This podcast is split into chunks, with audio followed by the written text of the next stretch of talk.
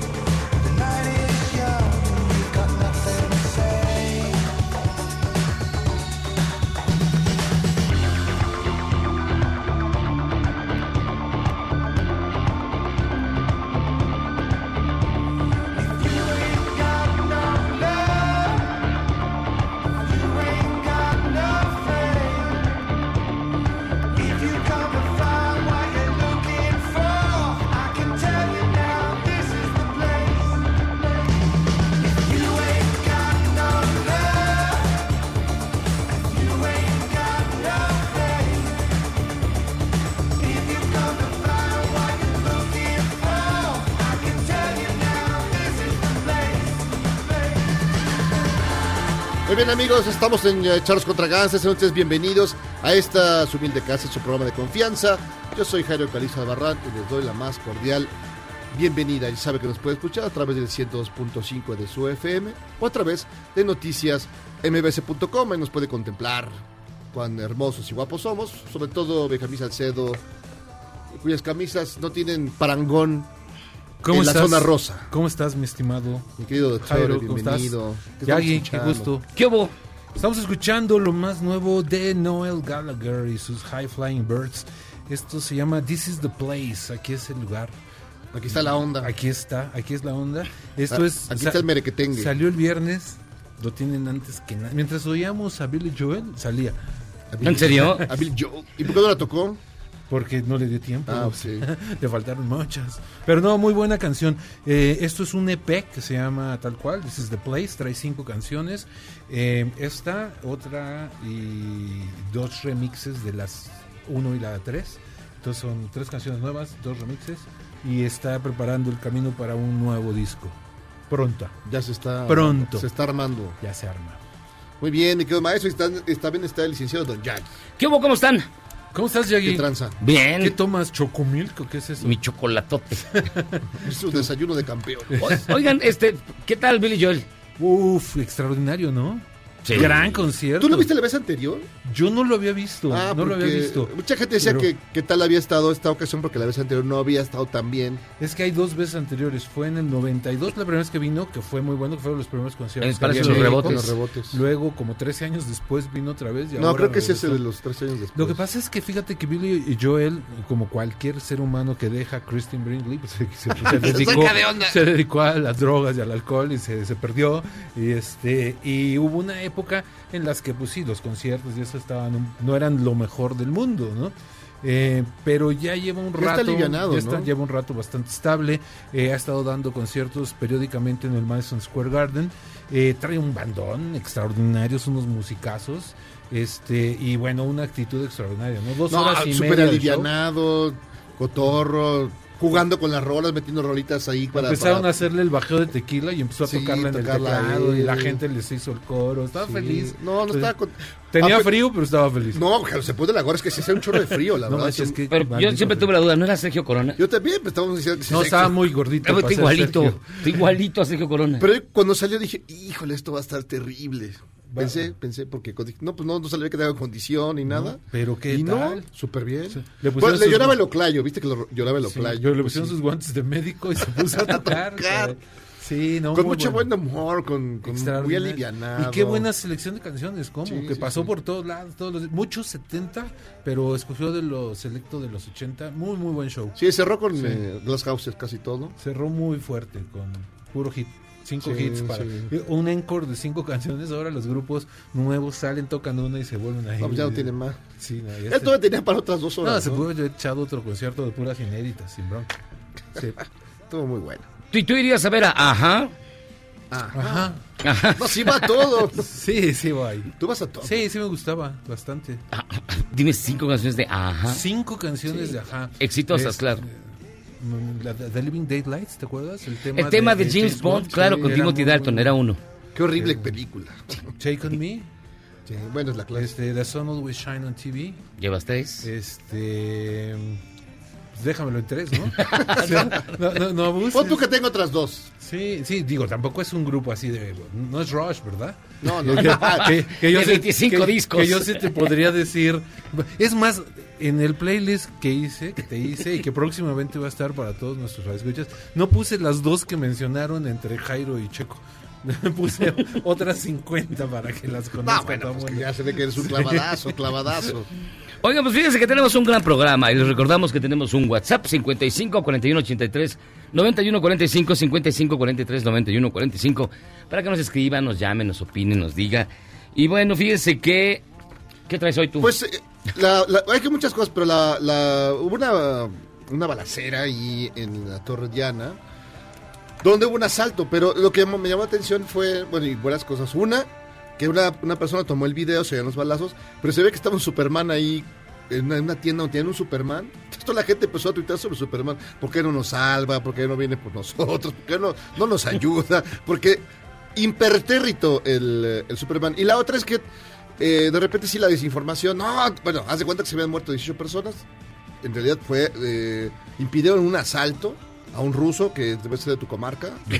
Sí. Es el que llevaba el oro de Moscú. Se llama Boris. que llevaba el oro de Moscú. Afortunadamente no fue tan grave. Digo, sí, la gente se asustó. Bo- ¿Boris está vivo? Boris está en el tambo. Ya está el... ta- Ya. ¿Qué le pasó a Boris, o sea, el ciudadano ruso? ¿Dónde No, no, ahí lo ven. Sacó una lana de una que está mal. Lo que mucha Es gente que es hace. ruso, es que es ruso. güey. Él O cree sea, que estaba... que- que, que- cree lo caía la KGB de volada. Sí, o sea, no. Aquí nadie asalta a nadie porque se, Pues saca una se van lana, a saca una lana y por supuesto le Y cayeron. en rublos. En rublos, lo apañaron. Y eh, reaccionaron los policías, o sea, hay un herido por ahí, y apañaron al, al maloso y frustraron el asalto. Con esta bonita nota iniciamos su gustada y hermosa sección que se llama Ya no te metió. Y aquí está el audio de la balacera en la Torre Diana, donde iban a atracar a este ciudadano de origen ruso, que pues, to- tomó, digamos, una mala decisión, sacó mucho varo del banco. Es que eso no se hace. Ya no se hace. Ni en Moscú. Pero No, ni en, no, Lenin- ni- ni menos. ni en Petrogrado, ¿cómo Ni se en llama? Petrogrado. De San Petersburgo. No haces eso. Ni en Kaliningrado. No, nadie. No, es que nadie hace eso. Ya tiene que estar muy extraviado o con alguna necesidad muy rara. Pero... Fije, Escuche usted la balacera.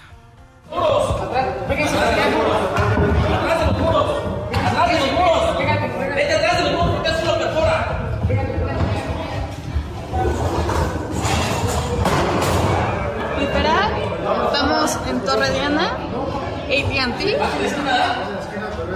Acaban de sonar balazos, nos acaban de decir a todos que nos tiremos al suelo. Esta es tu Ciudad de México, Claudia Sheinbaum. Bueno, este no fue, eso no fue nuestro, digo, así venía el audio. El, el- el comentario editorial. Corre a cargo de Joaquín. Digo, no, de. Así estaba el. bueno, ahí está. Y, y lo que se veía ahí, eh, se ven los balazos, la gente corriendo, y se ve del lado izquierdo de la pantallita ese Superman que estaba ahí. ¿Quién sabe por qué fue ¿Y Superman? no hizo nada? ¿No No, hizo nada. ¿No Oh, hay gente que decía que va tan rápido que Ajá. no te das cuenta se ¿Superman? mueve. Sí, pues sabes que tiene super velocidad. Chale, güey. Así o más ñoño. bueno, sí. ¿Qué- ¿quién será más rápido, Flash o Superman? Flash. No, Superman, Superman No. llega a la velocidad de la luz. Flash. Estaban en la Torre Diana, güey. No necesitaban la luz. Flash, Flash sube y baja en lo que Superman apenas se quita el traje. Exacto. Pero bueno, también hubo acá este Renunció José de Jesús Orozco al Consejo Consultivo de la CNDH. Se aburrió. no, No hacían nada. Dije, ay, me voy. A mí lo que, me me, largo. lo que me llama la atención es que fue el exministro Ramón Cosío quien dio la, ¿La nota? la nota, lo cual, ¿por qué? ¿Por qué? ¿Qué, qué- qué- qué no ya? Pues no está en reposo, no están ya ese señor en su casa. Atacan con granadas caseta de policía municipal en Celaya y tres lesionados. Bueno, las imágenes son, son Terribles, bravas. ¿eh? Sí, pero eh, hubo un apañón de un conocido maleante de la zona y ya ves que luego, o sea, eso Se no les, gusta, no les gusta nada. Pero ya van a posponer el Coachella. Otro más. Eh, Los partidos de la Euro, algunos ya van a ser a puerta cerrada. Así es. Algunos ya ni a puertas. Y, eh, y en Coachella, que ya lo Coachella ya hasta octubre, ¿no? hasta octubre Lo por el pasaron hasta coronavirus. octubre. Este, pues es que en esos otros países se toman en serio el coronavirus, no como acá. Soy el único que le echo al Lysol al micrófono. Haces bien, amigo. No, pero llegas y nos rociaste a todos. Pues ¿No sí. te parece una exageración? No, tú, tú vienes de Milenio, tú vienes de, de la Condesa, pues tengo que echarles a todos. Sí. Están muy... Oye, Este- lo, lo del anciano, ¿viste esta imagen, este video del anciano que estaba en una en los vagones exclusivos del metro para mujeres? El señor estaba ya, era un hombre mayor. Ah, no sé, creo que ahí, no sé qué, punto se ha exagerado. Igual es un viejo cochino y está bien. Pero sí lo, lo malbarat, la, la señora sí lo malbarataron, lo apañaron, le gritaron, le hicieron de groserías. Ya un señor grande, no, no, no sé. A lo mejor creían que era Woody Allen, que ya ven que... No sé, a lo mejor pensó que era Heavy Weinstein. No, pero eh, la, la verdad es que el pobrecito viejito sí estaba... No estoy seguro que eso sea tan No sé. buena idea. Creo que es una. Pero igual si es un viejo cochino, digo, no, no. Pero no, si no es para mujeres, pues sí, ¿no? O sea... No, pero es un viejito, señor grande. A lo mejor no sintió que ahí se sentía un poquito más seguro. También Hugh Hefner era un señor grande, bro. Y, Sí, y pero- siempre andaba... Sí, no dejaba una pa' No, comadre, güey. no, No, no, no, no, Lo, pero... de Woody Allen, ¿Lo vieron lo de Woody Allen? Que ¿Qué? la editorial. Hachette no decidió no publicar sus memorias. Porque el hijo de. Dylan... Dylan. Sí, no es Dylan McKay, ¿no? Es No, Dylan. Dylan, Dylan Allen, ¿no? No, Arrow. No. Farrow, Farrow, Farrow. También, Dylan también Allen publica ahí y él publicó unas notas muy importantes sobre el tema de la de, de acoso a mujeres y demás, lo de Harvey Weinstein, él lo, él lo, lo trabajó como reportero. Entonces digo, yo si, si mi papá publica aquí, saco mi libro. Y hubo una manifestación de mujeres de la editorial, de varias editoriales que no la publicaran.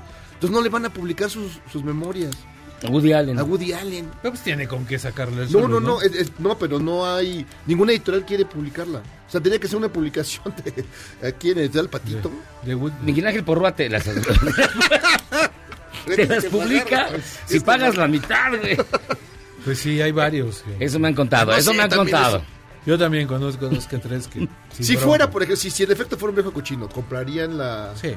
las memorias? Pues debe tener unas anécdotas muy buenas. ¿no? no, no, debe ser grandiosas. Debe ser grandiosas. Woody Allen es geniesazo.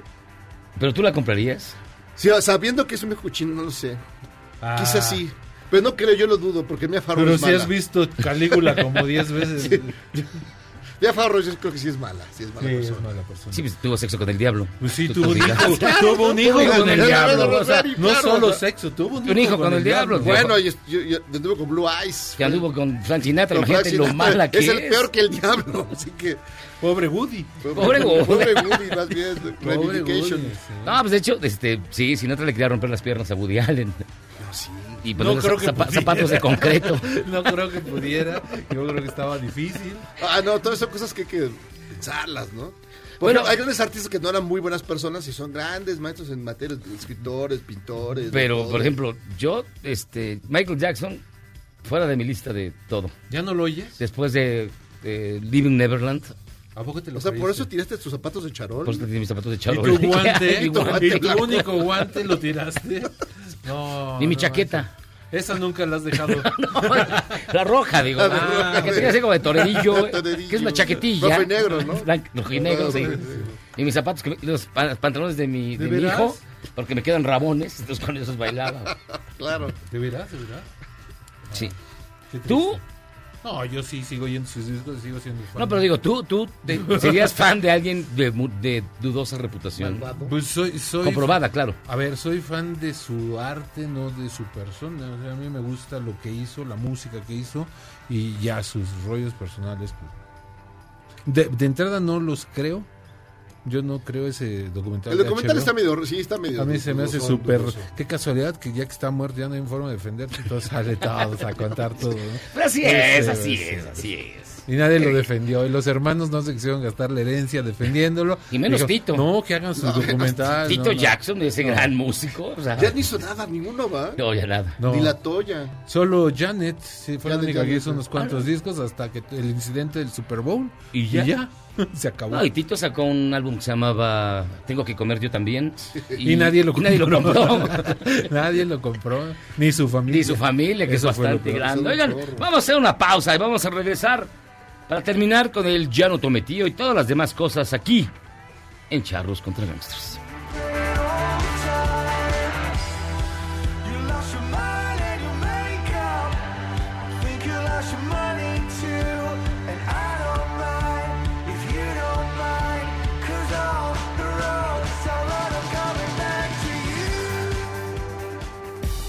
Rápido que un gato con el arenero sucio. Pero limpias esto en cuanto vuelvas. O que un morenista para hacerla de jamón. Él va a salir del hospital mañana. Estaremos de vuelta Anda. en el mejor programa de la radio. Bueno, es suficiente. Vámonos.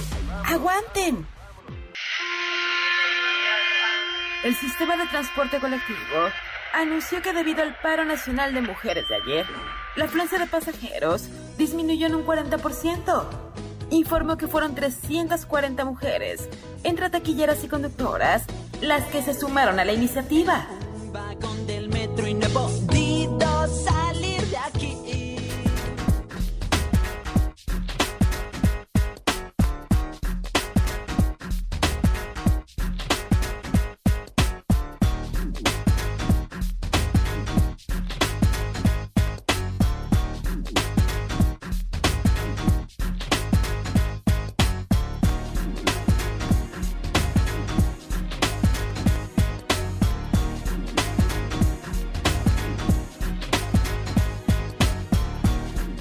Estamos de vuelta en Charros contra Gangsters. La música, como todos los martes, es de Benjamín Salcedo. Esto se llama Unbreakable, Irrompible. Es este tu querido Michael Jackson junto con Notorious B.I.G. Dos, Hoy este, cumpleaños de muerto, vi allí, creo. ¿Hoy? Creo que hoy. Pues por eso lo pusimos.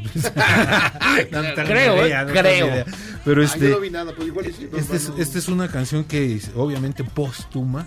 Este, salió ¿Quién se murió primero? Mike- Notorious, Se ¿verdad? murió Notorious Notorious. primero y después Michael. Bueno, lo, mataron. Sí, se lo echaron mala onda. ¿Cuál, cuál, cuál te dolió más? ¿La muerte, de, el asesinato de Notorious o el de Tupac? La verdad me gustaba más la música de Notorious que la de Tupac. ¿Tú? ¿A ti? ¿Chamín Correa o la de Tupac? La de Chavi Correa siempre fue una persona que vio ¿A ti más te gustaba allá. más Tupac o Notorious? Tupac. ¿Tupac? Sí. ¿A ti? Ninguno. Los dos aquí, eran raperos. aquí lo tengo, aquí en el pecho. No, no. Tatuado. Eh, a mí me gustaba más Notorious. Pues Nel, no, no, no le hago eso. No, no, es que no me gustan. Está bien, ¿no? Está bien, se entiende. Tiene buen look, Tupac tiene buen look. Oye, ¿te acuerdas que es una película con Janet Jackson? Eh, y el gordito no, no me caía tan bien. Tenía No, cara, de ese sí mala, es más mafiosote. cara de mala persona. Sí. Pero ¿qué onda? Estamos hablando de su música. No, nada más es todo. Oye, fíjense que Mafioso. tenemos en la línea telefónica y le agradecemos muchísimo que nos tome la llamada el maestro Bernardo Valle Monroy, quien es consejero electoral del Instituto Electoral de la Ciudad de México. Maestro, ¿cómo está? Buenas noches. Eh, buenas noches, Jairo, Calixto, eh, José Luis. Les agradezco mucho la oportunidad de platicar con ustedes y su auditorio de este tema de, de los procesos de participación ciudadana que estamos llevando en la Ciudad de México. Fíjese que el próximo día 15, es un domingo 15 de marzo, será una fecha muy importante, porque ¿qué, qué es lo que va a pasar el próximo domingo 15 de marzo? Eh, con mucho gusto, pues mira, eh, estamos realizando dos instrumentos de participación ciudadana muy importantes en la Ciudad de México. Primero, eh, tiene que ver con la elección de los órganos de representación ciudadana en cada una de las 1.815 unidades territoriales que constan en la, en la Ciudad de México. Eh, vamos a elegir uno en cada unidad territorial y también decirte que, que como cada año vamos a elegir a eh, los proyectos de presupuesto participativo para cada colonia, pueblo, barrio o unidad habitacional. Me parece que eh, es muy importante que la gente participe porque de esta manera pues tendremos la oportunidad de elegir cuáles son los proyectos de presupuesto participativo más idóneos para, para nuestras colonias y seguirlas mejorando. Y en el caso de los órganos de representación pues poder eh, elegir a los mejores vecinos a las personas que, que nosotros conozcamos que, que ayuden a, a- mejorar nuestras eh, nuestros entornos a efecto pues de que eh, pues eh, eh, mejore nuestra ciudad Oiga, si yo quiero ser representante de mis vecinos, este... No, no quiero que quieran tus vecinos que tú los representes, pero... Pero eh, no importa, no que tú quieres. ¿Qué es lo que tendría que hacer, por ejemplo? Eh, mira, es decirte que eh, por un lado, en este momento ya estamos recibiendo la votación que Chin. se está... eh, hubo la oportunidad de que eh, la ciudadanía se, re- se preregistrara para votar por Internet. Esta votación se va a llevar a cabo del 8 al 12 de marzo y eh, pues van a, participar aproximadamente unas 13 mil personas, pero quienes no tengan la oportunidad de votar por internet, quiero decirles que el 15 de, de marzo, como bien lo dices, a partir de las 9 de la mañana y hasta las 5 de la tarde, instalaremos centros de votación en toda la Ciudad de México, habrá 1.766 centros de votación y habrá 3.156 mesas receptoras para que eh, la ciudadanía pueda ir a emitir su opinión y, y votación. Vamos a tener desplegados un ejército de 9.468 funcionarios recibiendo la votación de toda la ciudadanía y decirte que la gente puede ya eh, consultar el lugar donde vamos a ocupar eh, o eh, colocar estas mesas receptoras en la plataforma digital del Instituto Electoral de la Ciudad de México, en, en nuestra página de internet. Ahí pueden consultar dónde van a estar estos centros de votación. Pueden consultar también, que es muy importante, cuáles son los proyectos de presupuesto eh, participativo para sus colonias. Decirte que va a ser muy importante que participen porque en esta ocasión vamos a elegir tanto el presupuesto participativo de este año de 2020 como también vamos a elegir el presupuesto participativo de 2021.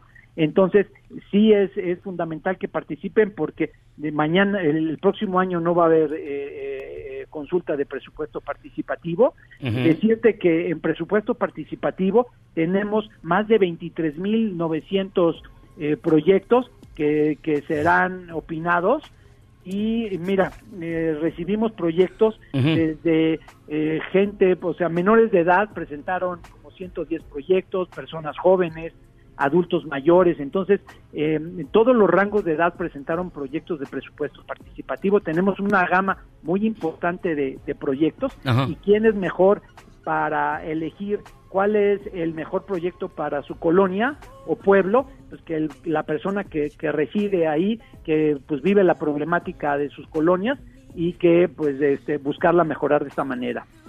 Entonces, eh, esto es todo bajo la idea de la enchula, enchula tu colonia, ¿no? Que cada Ah, quien, es. cada quien eh, ve que hay, que hace falta y eh, me- mete un proyecto en ese sentido. Es decir, ahorita ya, ya se están trabajando las cosas para eh, los, eh, lo- los próximos este año y el que sigue. Entonces ahorita ya eh, no- nadie podría ya este, llevar un proyecto así hasta Querías meter el de tu Quería callejón. meter el de mi callejón. Tengo un callejón al lado de mi casa que yo quiero arreglar, pero pues Pues no. nada más hay 23 mil. Sí, pues bueno, voy a esperar para Y el otro próximo año no Yo, hay. yo- yo sí metí la de la estatua de John Lennon. Y el, y el próximo año no hay, así es que vas a esperar el 22. Sí, maldita sea. Pero bueno, pero mucha gente le entró, ¿no? Mucha gente participó, creo que eso vale la pena decirlo. Sí, sí, mucha gente eh, participó presentando proyectos. Seguramente a alguien se le ocurrió la idea de mejorar el espacio que dices y seguramente No, está el no proyecto en creo. su colonia. No, pues yo, eh, ahí tenemos que salir a barrer, no se vale.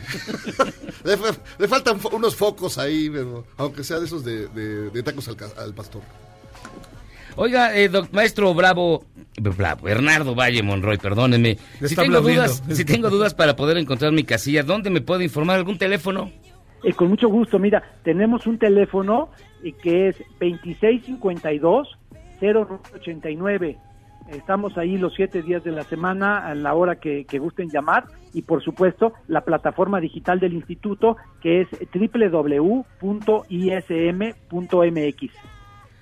Pues, maestro Bernardo Valle Monroy, consejero electoral del Instituto Electoral de la Ciudad de México, muchísimas gracias por estar con nosotros en una, digamos, eh, en un proceso muy importante para la colaboración ciudadana aquí en la capital, donde se escuchan las voces de todos.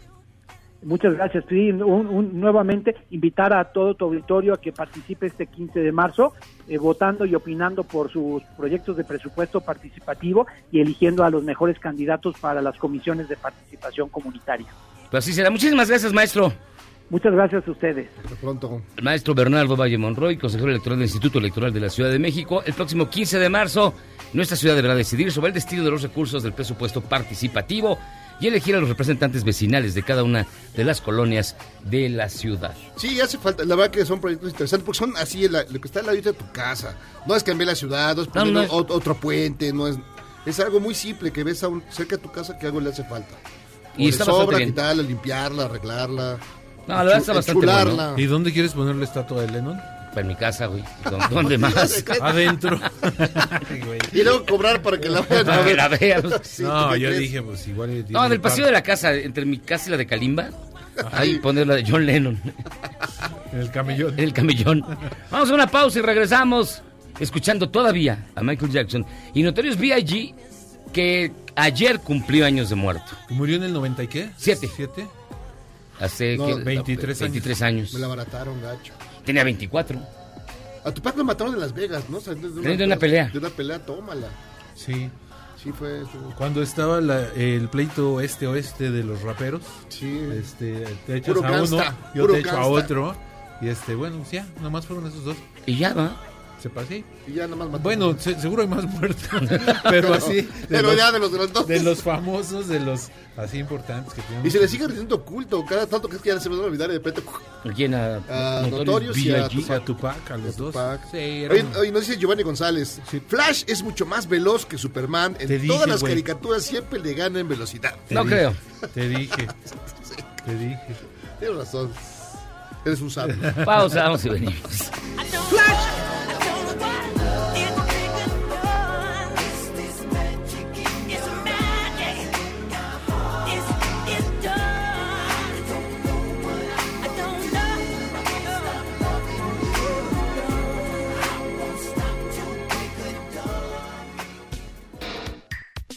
de cambio, solo los mejores seguimos a flote.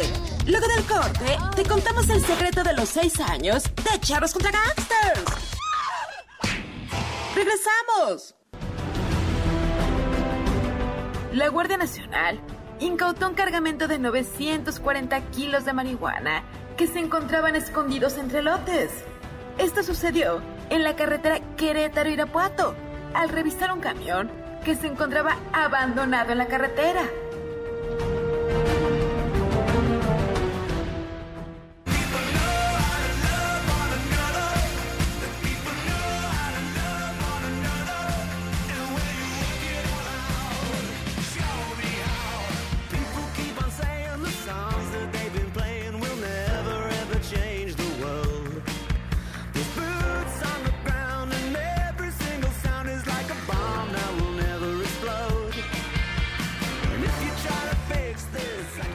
Estamos aquí, Charles contra Gangsters, escuchando algo más pop, algo más. Britpop. Britpop. Britpop para el alma. No puede haber un programa sin Britpop. No sería programa. Estamos escuchando a los Kaiser Chiefs Los hice con su más reciente álbum, el Doc. Discaso, discaso de lo mejor del año 2019. Si no lo oyeron, este, nunca es tarde, aprovechen. lo Es un. Es una verdadera joya y como 6, 7 canciones extraordinarias. Son de esos grupos que lamentablemente de este lado del océano no tienen la repercusión ni la difusión ni la promoción que deben. En sus países y en Europa son mucho más grandes. Eh, han venido a México y tocan allá a dos cuadras de tu casa y dices, pues es un grupo para Sí, no. Pues yo lo metería en un lugar más grande si no viviéramos aquí, obviamente, si viviéramos en el Reino Unido. Gran banda, Doc se llama su último disco. Pensé que se poner algo de Tupac. Ahorita, ahorita ponemos a tu... Por favor. Algo de Ahorita, Notorious. ahorita- ahorita te, ahorita te pongo tu pack. Perdón lo que les pregunté. No, ya. Pues tú dijiste. Adolfo, Miyagi, Jairo, saludos a la pareja más complementaria del mundo desde Pink Anderson y Floyd Council. Ah, Ah, Ah, Vive, en Guanajuato se hace lo que el marro quiere. Desde Kissinger y Nixon había visto esto. güey. En Guanajuato se hace lo que el marro quiere, dice Vive. José Vázquez, Pues AMLO ahí está el, está el, el broncón con el mar. Pues por Pero eso. que ya lo iban a, tenían casi No, ya lo apañaron, ya creo que lo José. Vázquez dice, AMLO es un incongruente, le pide la renuncia a quienes hablaron con García Luna y quien trabaja en su gobierno que trabajó con Salinas. En un año estaremos peor. Lau Mendoza, saludos a todos, en especial a Benjamín, que estuvo cerquita de nosotros en el concierto de Billy. Abrazos. Ah, pues saludos. Laura Mendoza. Me hubieras dicho, Laura, me hubiera dado mucho gusto saludarte. Yo estaba ahí pegando de brinco. Dice Rich, las mujeres que se marcharon el 8 y se ausentaron el 9 ahora están en las calles, más unidas y dispersas. Dispersas. unidas y dispersas. Debe ser dispuestas a unirse en cualquier momento y en cualquier lugar para defenderse. Los 300, dice, las delincuencias organizadas también son pueblo bueno, según AMLO. Pedro Peñalosa, Jairo, ve el video. Era una sola mujer la que estaba sentada y la mayoría de las mujeres eran las que atacaban para bajarlo del área de mujeres al viejito. No, pues ahí está, le decían y sí, pues creo que el viejito merecía estar ahí, creo. Hoy martes, dice la señora Novoa, los saludo con cariño, espero que comenten noticias agradables y llenas de buen humor, ya que AMLO a las mujeres no las ve ni las oye. Fabián, hola charros, ¿cómo ven el implacable con el castigo que le impuso a Mireles, que lo dejó sin recluso cinco días? Chale. Pues es que Mireles sí Después de seis meses, bueno. Necesita, sí, necesita una terapia. Dice, por favor, ¿pueden poner alguna de estas canciones? Cry Wolf, de Aja. Take On Me, The Living Daylights, The Sun Always Shine on TV y Love is a Reason. Ya ves, te dio dos más que ya no. Cinco grandes Cry rolas. Ajá. Alberto, saludos charros desde Dallas, Texas. Olvidé del viejito. Chéquenlo bien, hermano. Le gritaban, a la, a- le gritaban a la morra que lo quería sacar, no a él. Cuidado con la información, Jairo. Los quiero, pero hay que checar bien la nota. Saludos. Ay, Aún así, es el Jairo. mejor programa, posdata. pues, le gritaban Pasen mi mensaje al aire. Pero está bien, está bien. Ay, ahorita- Jairo. Ay, Jairo. No, no, no, viejito pobrecito. Alejandro Rodríguez, Me buenas sentí- noches. Me sentí, me sentí como él. Nunca voy a ir, nunca voy a subirme al, en el vagón equivocado. Buenas tardes, señores. La semana pasada les pregunté de la banda que pusieron como en la primera hora, según era una banda de rock alternativo del 95. Pero no vi su respuesta, gracias. Alejandro Rodríguez, ¿sí- ¿te acuerdas del día o fue Benjamín el, el martes pasado? Benjamín siempre es bien gacho y nunca pone nada. ¿Por qué? Yo siempre pongo cuando preguntan. Porque Benjamín seguramente la tiene guardada. Así que mira, vuelve a escribirnos y dinos de qué día fue y te la buscamos. Yo solo respondo por el martes. La verdad, los demás días puede pasar cualquier cosa. A ver, dime cinco canciones de Yanni. No, seas. no, pues creo que es una sola, ¿no? Todas Que la misma. Que dura dos horas, ¿no? Y fíjate que tenemos boletos. Pero hay gente a la que le pone, ¿no? Yanni. o Le sea, pone pero durísimo. Le encanta Le Yanni. encanta Yanni. Sí, este. Tú eh, tienes llen- la- la llenó la Acrópolis. Aquí imagínate. está, mira, One, One Man's Dream.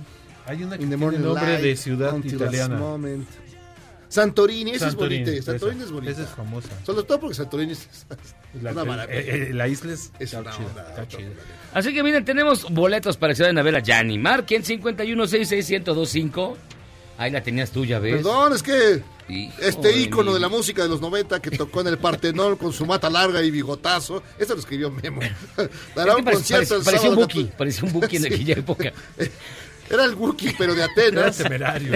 Eran los Porque temerarios. dará un concierto el 14 de marzo en la Arena de la Ciudad de México. Si usted quiere uno de los seis boletos dobles, llame al 5166-1025 y conteste en qué año grabó su famoso disco de la Ay, Acrópolis. qué fácil, qué fácil. No, mejor algo más difícil. A ver, nos ¿Dónde diga con quién estaba casado. Es muy famoso con quién estaba casado. Eh, a ver, a ver, él estaba casado con otro hombre. No, con una mujer. Ah, ¿con quién? No, pues no te voy a decir al aire si esa es la pregunta para ganarse el boleto. Ah, pero si Yanni. Es muy famoso. Ya Yanni no se le Es muy conoce obra de varón. Es muy famoso, vas a ver. ¿Serio? Hablen, ándale. Ahí está ver, Daphne ¿Dónde está para... Hacemos una pausa y regresamos escuchando Golden Oldies del gran disco de los Kaiser Chiefs. Discazo. Discazazo. Doc. Vamos y venimos. What's up, Doc?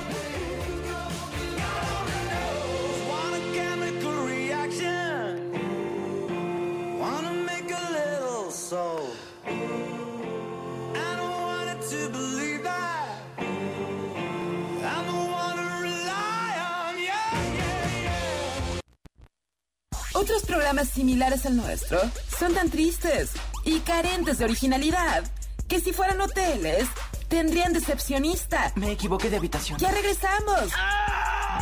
Luego del corte. Además de todo, me harán reparar la ventana cuando vuelva. Los abogados de Harvey Weinstein pidieron que los jueces le den una pena máxima de 5 años en prisión por todo el trabajo caritativo que ha hecho. Explicaron que su cliente no puede ni salir a la calle a ganarse la vida. Será este jueves Cuando se defina la sentencia, hace el exproductor de Hollywood.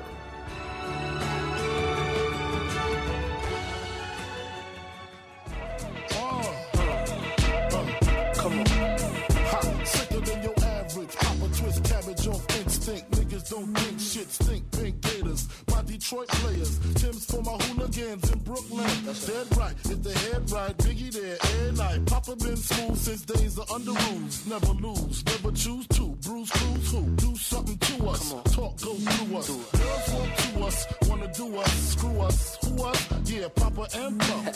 Close like Starsky and Hutch. Stick to clutch. Yeah, I squeeze three at your cherry M3. Bang every MC easily. Easily. Recently, niggas frontin' ain't saying nothing, so I just Estamos de vuelta en Chavos contra Gangsters escuchando. ¿Qué estamos escuchando, Benjamín Salcedo? Porque tú lo pediste, mi estimado Yagi. Pusimos a Notorious B.I.G. con uno de sus temas más conocidos que se llama Hypnotized. Esto viene en el famosísimo Life After Death, que fue justamente Before Death. Fue, fue, fue su disco Before Fue- Death. fue después de que lo mataron, salió después de que lo No, mataron. es que eso parece broma, pero el disco tiene una foto de B.I.G. junto a un carro fúnebre y se llama Life After Death. Y después de este disco lo matan y él estaba ya dentro del carro fúnebre y ya no era After Death. era Pero, pero tú lo veías y parecía un hombre mayor, pero era un chavito No, de era 24 chavo, era años. gordito y tenía... Pero sí se ve que esta era, era malora. Sí y tenía era mucha malora, lana y mucho muchas billete. chicas y mucho todo. ¿Con quién andaba? Con, Con Lil- la eh, esta... Shirley Evans, no, Lil Lil- Evans. No, Lil... Lil Kim. Lil Kim. La que siempre sale sin ropa, ¿no? Sí, Pues ya ándale, no, ya ándale. no. Lil Kim. Lil Kim le daba No, por tenía, tatuado, creo, la cara en una nacha y el cachete en una Sí, una vez, una vez fíjate que un- ¿La una cara de cosa... quién? De Notorious. B.I.G. No manches, no cabe. Por eso, pero oye, perdón, las proporciones de esta chica. Del pues, trasero sí son bastante Sí, generosas. sí cabe. Cabe, de las ¿no? curvas de esa chica son muy cerradas, muy O sea, cerradas. Cabe, sí, ¿no? Hasta en ovalito, güey. ahí todo. Acá todos los Beatles, por ejemplo. No, fíjate, yo los, vi- yo los vi a ellos en una cosa que era como el evento este de EXA, el concierto El pero de puro rap. Y a la única que reconocí fue a Little Kim. Ah, Lil Kim. Sí, como porque el- la Pues, ¿tú dónde estabas? En Washington. Pero. O sea, tú pasabas por ahí y dices, ay, yo soy. Ay, voy a ver, voy a meterme. No, Voy a que- ver, Ahora, Notorious. no, me acuerdo, Lil. no me acuerdo de qué me llevaron a Washington. Hola, me Lil, llevaron. ¿cómo estás? Y este. A la pizca a del algodón. A la pizca del algodón. Acabamos en la pizca de algodón. No sé por qué. Oiga, fíjense que con este calor se antoja ¿Cómo no? una chela. Y nos acompaña ya José Antonio Torres, director del Cervefest. Es tú. Ah, y también Felipe Medina de Beer Company. ¿Cómo estás? Bien, gracias. A ver, cuéntanos qué es el Cervefest. Bueno, el Cervefest, bueno, muchas gracias. Gracias a ustedes.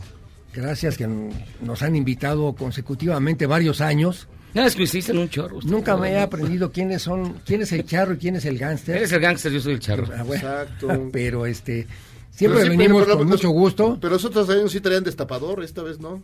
¿Cómo no? ¿Cómo no? A ver, a ver, mi estimado. Eso Ahorita, se resuelve. Mi Felipe, Sí.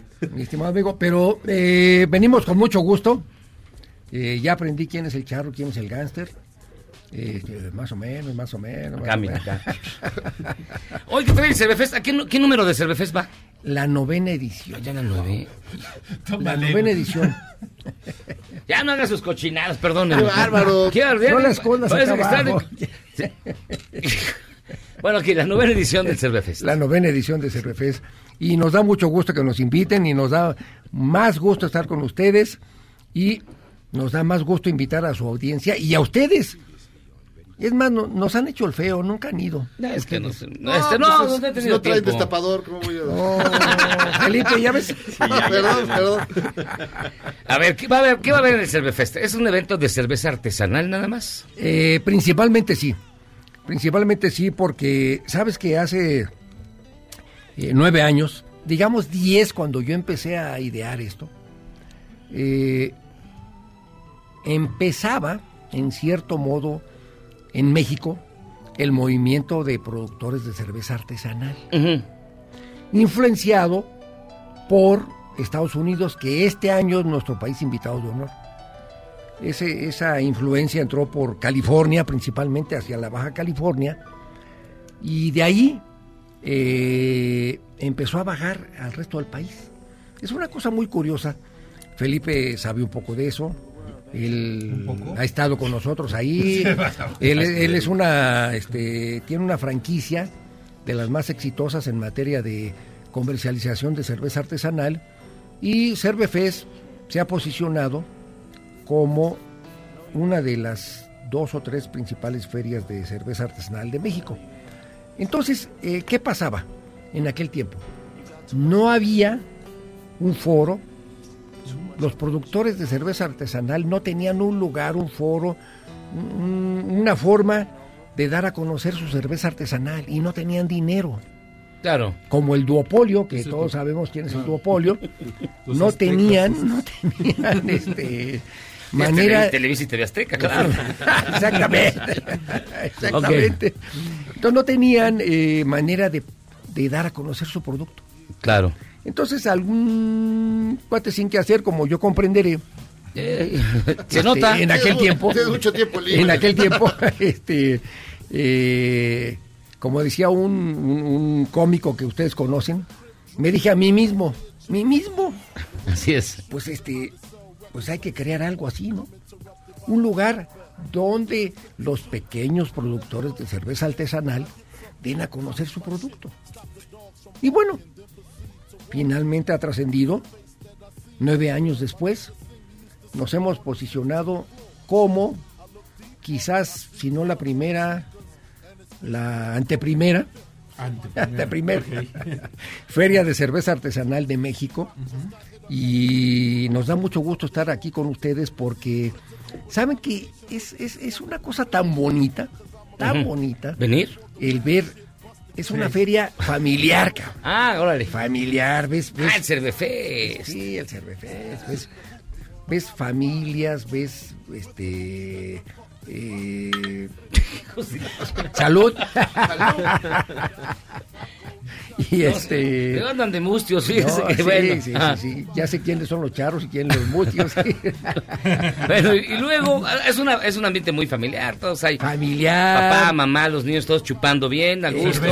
Bueno, Mami, ¿saben, la ¿saben cerveza. que en la, la feria pasada yo no sabía?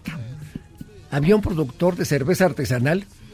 Que vendía cerveza para mascotas. para Ah, sí hay, hay, hay, hay- hay chela para perros. Sí, pero, pero es cerveza.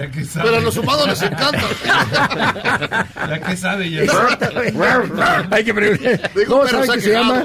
Se llama este Beer Terrier, ¿no? Beer, Terrier. Terrier, Beer Terrier. ¿no? Este y nos gusta porque, bueno, yo no lo he probado, ¿verdad? Pero a los perros, ya le pregunté a mi mascota y dice que sí le gusta. Le digo, guau, guau, guau. Se pone loco. ¿no? Pero eh, digamos, ya es una industria, ya puede hablar de una industria de, de la cerveza artesanal, ya se podría... Mira, desafortunadamente, competir contra el duopolio, y Felipe no me dejará mentir, es muy difícil porque, sabes que entre, entre el duopolio, entre los dos, abarcan más o menos el 99% del mercado de consumo. La cerveza artesanal ocupa máximo, máximo el 1%. Uy. El 1%. Pero aún así, No es malo. no, no es No, malo. ya- ya- Porque quiere decir que cada 100 cervezas una es artesanal. Sí, gente sí, digámoslo, digamos así. Exactamente. Oye, Digamos, una pregunta. eh, ¿No crees que influye? eh, últimamente eh, se nota en muchas cartas de restaurantes que ya hay muchas opciones de cerveza artesanal, pero generalmente son cuestan el doble o el triple que las otras. Entonces mucha gente, la gente por el precio termina optando por las del duopolio en vez de las artesanales. Sí, yo creo que ahí lo que tiene que ver es que técnicamente tenemos una carga impositiva muy grande, ¿no? Pero eh, también los procesos y los ingredientes que se ocupan en la cerveza artesanal son de mayor calidad que de la cerveza tradicional, ¿no?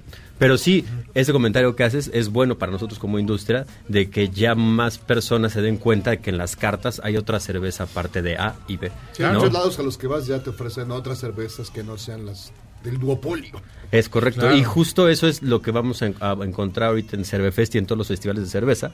En Cervefest debe de haber un poco más allá de 300 tipos de cerveza, ¿no? Entonces, Wow. muchos de ellos cervecerías artesanales, muchas de la Ciudad de México, ¿no?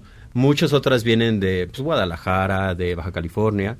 Entonces, eso es yo creo que lo atractivo que tenemos como industria y como festivales como el Cervefest, que hay cerveza para todos, ¿no? Entonces, eso está bien interesante porque pues, la gente se puede conocer nuevas cosas, ¿no? Que están acostumbrados. Y, y no les hace falta, por ejemplo, poner sus logotipos en algunas camisas de unos equipos de fútbol?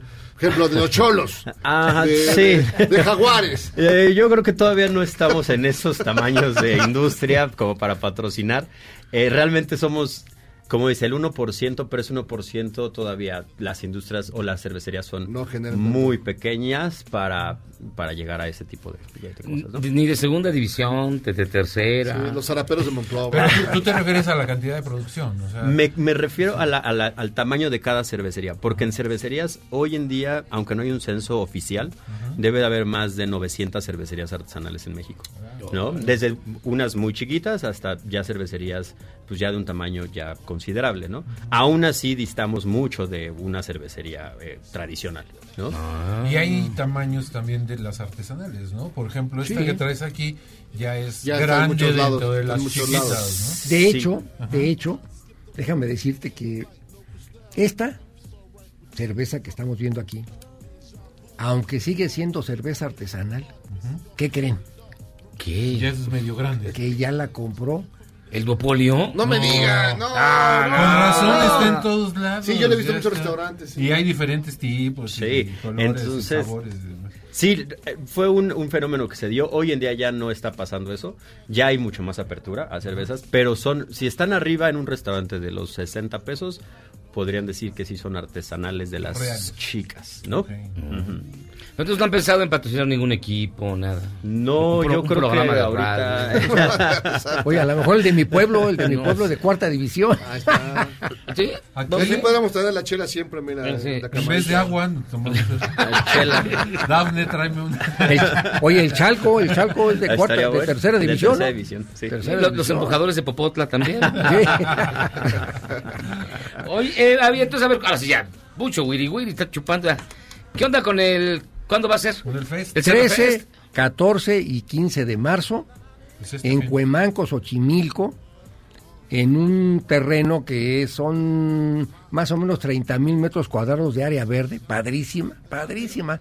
Hay que entrar a la página www.cervefest.com.mx para ver el lugar, para ver todo lo relativo a la feria. Eh, ahí vas a ver que lo hemos comentado aquí en años anteriores. El Turibús, que es el autobús turístico por excelencia de la Ciudad de México, te lleva gratuitamente de aquí abajito, de aquí cerca en el Ángel de la Independencia, te lleva gratuitamente al Cervefest. Y te en el y te camino. trae- puedes llevar- oye, puedes llevar a tu perrijo, Al perrijo. al perrijo, porque somos amigables con las mascotas. Y la verdad que, ¿saben que ha crecido muy sanamente el Cervefest? Por la cuestión familiar, la, la cuestión cultural. Ahí se imparten eh, catas y catas conferencias para que la gente aprenda bien a fondo de lo que es la cultura cervecera. Porque antes, acuérdense, cuando éramos chavos, bueno, digo, yo los veo un poquito más, más grandes que yo de edad, pero... Claro, más de o menos. mañas, de Más o menos. de. Antes nada más, oye, antes nada más, ¿qué te preguntaban? ¿Qué te gusta, claro o oscura? Campechana. No, oh. Ah, ¿verdad? Una bruna. Una bruna, cuando mucho, ¿no? Entonces, ahora no. Y en el cerveza aprendes porque eh, platicas con los maestros cerveceros, acudes a las catas y catas conferencias y vas a aprender las familias de la cerveza, eh, su origen, su maridaje, eh, sus características, ¿no? Y más ahora que Estados Unidos, aquí Felipe nos está apoyando con el país invitado de honor, Estados Unidos, porque la gente cree que, que Estados Unidos pura pura cerveza, este, Bud y bueno, eh, sí, pura cerveza Lager, No, ¿verdad? no, no, no, no, no tienen una gran cantidad de cervezas artesanales. Ah, mira qué buena onda. E- Esta que nos eh, proporcionaron amablemente. Muy bonito. Muy bonita el diseño y todo, pero que, ¿de qué es? Tiene un sabor en particular. Esta es una, es una cerveza Session IPA que la hicieron tres cervecerías eh, en colaboración. Nosotros, como Beer Company, la hizo Cervecería Colima, una de las cervecerías más grandes del país. Cervecería Irreverente, una cervecería del Estado de México. Y Cervecería Cru Cru, una cervecería de aquí del DF. Entre todos se juntaron para hacer nuestra cerveza del 11 aniversario, que es la que les estamos regalando. Está muy rica, bueno, y qué bueno 11. que les gustó, porque la verdad Año tiene 11. muy buena... Se llama Año 11 la cerveza. Y este y bueno, es nuestra cerveza de aniversario que les queremos regalar para que la probaran. Ah, está buena, está ¿Y buena. por qué esas caritas, Jairo? Porque tiene un eh, gusto... Un regusto. Un regusto amargón al final, muy bueno. Sí, esa es la particularidad del, del estilo que vas a encontrar esas notas amargas. Y Sí, no en mientras notas encuentras una nota triste. Aquí hay una nota alegre. José Antonio Torres, director de Cervefest. Muchísimas gracias, Felipe. Felipe Medina de Bill Company. Gracias por estar aquí. Viernes, sábado y domingo. 13, Ahí 14 y estaremos. 15 de marzo. Sí. Así es, Cuemaco, Xochimilco, www.cervefest.com.mx. Están invitados y si no van, No, no, No, es que digo, no hay ni cacahuates para comer. Ah, No, no dan ni palomitas. pasen al pabellón de Estados Unidos te- y ahí Felipe va a ser su te dan una anfitrión. Sí, claro. ¿O no, Felipe? Ahí Pues- tendremos comida y este... Ah, eso, eh, bueno, sí. Para finalizar va a haber mucha comida y muy buena música. Entonces... Ah, pues está va a bien. estar Va a estar Gianni. Carne asada. Carne claro. Carne asada. Hamburguesas, digo, obvio. Carne Hamburguesas. asada, Asesina de Yecapistla. La asesina de Yecapistla. ya me dio. Muy buena. Vamos. Vamos, bueno, muchísimas gracias. Los esperamos ahí. Muchas gracias. acá. Felipe Medina, José Antonio Torres, director de Cervefest. Gracias por estar con nosotros. Gracias a ustedes. Muchas Pausa, gracias. vamos y venimos. Ya son las 8 de la noche. Esto es Charlos contra Gangsters. Ya, Le mando muchos rápido. saludos a Ariadna, Ariadna. Besitos a Ariadna y a Jocelyn que nos están escuchando. Besos para las dos. Vamos y venimos. Pausa. Errar es humano y perdonar divino. ¿A poco no se siente chido negar que fuiste uno de los 30 millones? Si aguantas este corte largo pero ancho, descubrirás por qué es tan chido. I may not always love you, but long as there are stars above you.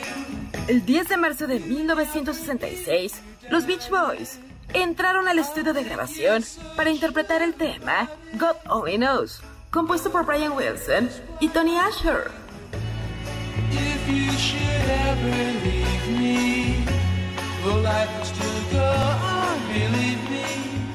Aclamada por todos los críticos de música, hasta el mismo Paul McCartney ha dicho que es su canción favorita de todos los tiempos.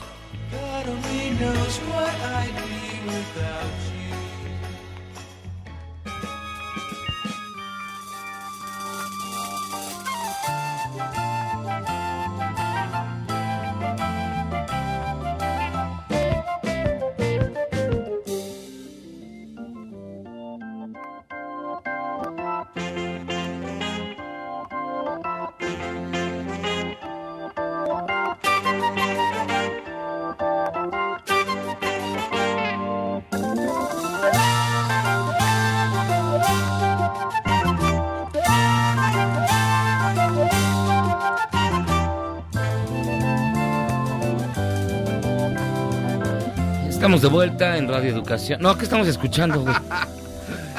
Estamos en Y ya radio. viene. Opus 50. Radio. Opus 54. No, Ah, mira ya. Ya se prendió, ya se prendió. No, estamos escuchando un fragmento de la obra Thick as a Brick de Jethro Tull. Lo que pasa es que si les pongo el tan, tan, tan, tarararán, todo el mundo sabe cuál es. Pero si les pongo esta parte, no, ya lo saben. Esta no es la de tan, tan, tan. Es esa, pero ya más de- adelante. Ah, Sí. Lo que pasa es que cuando salió Thick as a Brick, que es una obra conceptual, eran los dos lados del disco. Era lado 1, Thick as a Brick 1, 20 minutos, la Thick as a Brick 2, lado 20 minutos. Eh, cuando cumplió 40 años la canción, dijeron, vamos a poder fragmentarla para que la gente entienda que es una obra que tiene varias partes. Entonces, una de esas partes, esta que estamos oyendo, que se llama What do you do when the old man's gone? O sea, ¿qué harías cuando ya se vaya el viejito? No se ve el viejo, güey. Exacto, así se llama esta parte que estamos ¿Y qué, con- escuchando. ¿Y qué concepto maneja esa pregunta? O Esa sea, habla sobre el metro este donde se quería meter el señor el día de hoy. ¿Qué vas a hacer El cuando se vaya viejito. el viejito? ¿sí? Ok. Este, as a Brick se, se grabó, bueno, salió a la venta en un día como hoy, 10 de marzo del año de 1972. En- 48 años. En una época cuando las este, obras conceptuales, los discos conceptuales, predominaban en el mundo del rock progresivo y del rock folk que eso era Jethro Tull, una fusión de folk y progresivo muy interesante, liderada por Ian Anderson y que tuvo muchísimo éxito. Aquí tocó en el, en el En auditorio. el auditorio, Sí, buen concierto. Sí. Y todavía se para como flamingo, no sé cómo le hace. Sí, con tocar con- Sí, Todavía no sé si lo puede hacer ahora, esto fue hace como 15 años. sí, todavía lo hace. Nos dice Gustavo Reyes, beso en la frente a los tres. Este es el mejor programa de la radio. No, nada de beso en la frente, es puro Gracias. codo. Leticia Codito Caballero. codito. La frente está bien. Ya lo sigo desde la oficina. Muchísimas gracias. Con ese comentario de la vida sexual de Mia Farrow, que según las feministas es una conducta machista, el Yagi demuestra que su feminismo es solo para estar jodiendo al peje. No, No, en realidad, es que en realidad ella sí es mala persona. No, y en realidad O sí sea- tuvo un hijo con el diablo en la película. la película no tiene nada Sí, malo. Sí. o sea, no, pero además mi Farrow sí es mala ve- persona. ve El bebé de Rosemary es una gran película de, De- Polanski, dirigida por Roman Polanski, este, de- donde no, realmente clásico, ella un tiene claro. un hijo con el diablo. Ya te la eché a perder porque de eso se trata. Eso Pero- lo descubres al final. eso sale al final, pero sí Pero tiene un un hijo con el diablo, ¿no? todo está mal, fíjate, Roman Polanski, director. Sí. Mia Mia Farrow, el diablo que, Que es estado siempre. su veneno. Pero sí, no, no, no, no es. Te defiendo, amigo. No es un Sí, comentario. no, no, no, no, no había maldad. es sí totalmente cultura. Aarón dice. Jairo, ¿le puedes mandar saludos a Calet? Es tu fan. Ah, un gran abrazo, Calet, un gran abrazo. Que la fuerza te acompañe, amigo. Israel, hola Charlos, ¿qué pasó con el podcast de Ana Claudia Talancón? ¿Ya se puede reproducir saludos desde Escaposalco? Pues supongo que sí. ¿Qué no se podía? En Himalaya. No sé. Pues de- Debe estar en Himalaya. En Himalaya. ¿Qué no se podía? Jaime dice, el viernes fue fatal, no lo vuelvan a hacer. Nah, estuvo bien. ¿Qué? ¿Lo de las chicas? Ah, estuvo bien, bien. gente- bonito. creo que acarreados lo hicieron, pero está muy bien. Acarreados, Israel. Toda la familia de las respectivas. No, no, Charros. estuvo bien, estuvo bien. Charros, Yanni. Yanni la ching. Mejor regalen boletos para el reencuentro de los temerarios. Oigan, y por cierto. Él puede haber pasado por un gran temerario. Sí. Su look sí. era de De temerario, y de Buki. Y nos dice Anónimo, ustedes se roban los boletos que dan para el público, hacen puro fraude, nunca dan nada. Siempre que llamo ya no alcanzo nada, pues llaman. Es que la mucha gente... perdón. Pues te tardas, mano. El único que va a todo es Memo. Ese sí puede sospechar de él que va a todo. Lo... Sí, curiosamente todo lo que regalan. Todo lo que regala Memo, Memo siempre aparece termina ahí. Ay, de casualidad caí el Y va con. Daphne, se me hace que sí. sí, Ya sé, los, los boletos para Giannini ya están. ¿Janini? Digo, Panini. Bueno, Gianni. Gianni. Benjamín Rangel, Andrés Maciel, Alfredo Correa, José Julián Ubaldo Martínez, Marilena Lara Bustos ¿Y Guillermo Guerrero? y Abraham Ramírez Blancas. Guillermo Guerrero. y Guillermo Guerrero as himself. Entonces, este. Fíjate, yo también pensaba que cuando en las estaciones de radio regalaban cosas y que en realidad se las quedaban, yo pensaba porque siempre hablabas y nunca te contestaban. Pero es cierto. O sea, la gente llama muy rápido y... y- Han, han llegado a bloquear el Sí, conmutador sí, sí. como en los tiempos del tío Gamberrín. Exacto. Por cuando regalamos. Los de Billy Joel se fueron en dos minutos. Sí, Valió la pena, valió sí la hay pena. Que, hay que estar atentos con la... Siempre Así- con el dedo en la... Eh, escúchenos, en la decimos, tenemos boletos, pónganse listos, pero bueno. Finalmente dice Alberto, saludos son el número uno, Agustín. El director ya venía medio flameado, ya no le den chile. ¿Quién? Ya venía tres, con tres caguamas. Pues de eso vive. Eh, Benjamín, una cerveza de cada 10. Una cerveza de cada 10 es el 10%, no el 1%. No, dijiste Es que me estaba tomando una cerveza, No, por eso dije. una de cada 100. Una de ¿no? cada 100. Sí, no dijiste una de cada 100. Sí, una Sí, cada- hoy sí. Pero bueno, no importa, está bien. Regáñenlo. Angus dice, van a salir varios. Van a salir varios nuevos chamacos de este festival de chelas. Pues mira, lo dirás de chía, pero en marzo, abril, mayo, junio, julio, agosto. En diciembre van a estar llegando los regalitos. A menos que estén siete vecinos. también, Así es. Buenas ¿Qué, qué noches. friegan hacer en diciembre, güey? Yo conozco gente que nació el 25, 25. 31, dices, Sí, pobrecito. también, no. Rocío Jiménez, buenas noches. Una pregunta. ¿La cerveza de los perros trae alcohol y qué cantidad? No, no trae alcohol. No, trae croquetas en su jugo. Croqueta molida. Trae valeriana. Valeria, croquetas Pa' en su jugo. ¿Qué, qué es lo que pone al perro? La Trae valeriana es- carnaza. ¿no? Sí. La carnaza y la valeriana son las chelas de los perros. Ajá. Es distinto, así que... Oye, que sí, probablemente sí han apañado al, al marro, ¿eh? Todo Sí, indica por eso que está, está muy fuerte la cosa. Sí, Ahorita nos avisan, ¿no? Y miren, aterrizó en el aeropuerto internacional de la Ciudad de México un vuelo de Italia. Usted dirá, pues eso no es nada extraordinario. Bueno, dos pasajeros venían con fiebre. Pero los dejaron pasar, no había problema. Aquí No, no, ya los detuvieron, están Ah. ahí contenidos. Ah, de hecho, yo los van a pensé que les dijeron, no. Los van a mandar, Aquí a, sí. los van a, mandar a Guantánamo, Guantánamo. como tú pediste. y ahí, y ahí no. Aquí sí, aquí sí son bien recibidos. ven. Y No, como, sí y como nadie habla ubicados. italiano, ya los dejaron pasar. Les mandó bien de China, no pásenle, Me pásenle. quitado de vela, chao, vela, chao, vela, chao, chao, chao. Y ya, para no viene China, No, no, están detenidos, está con- y, y se están siendo checados. Analizados, revisados. Y, oye, y los otros 300 pasajeros, ¿no? No, están todos No manches, o sea, si estos dos ya traían fiebre, los otros 300 no, mañana empiezan. Pero a ver, si era un vuelo, depende de dónde vi- vi- viene de Italia. no, es decir, viene- sí. hacen. ¿Qué? ¿Nueve No, horas? voló- 10 horas. Imagínate, y ese aire se Venía va de Roma. Venía de Roma. Y el aire se va reciclando. Es el vuelo 676 al Italia.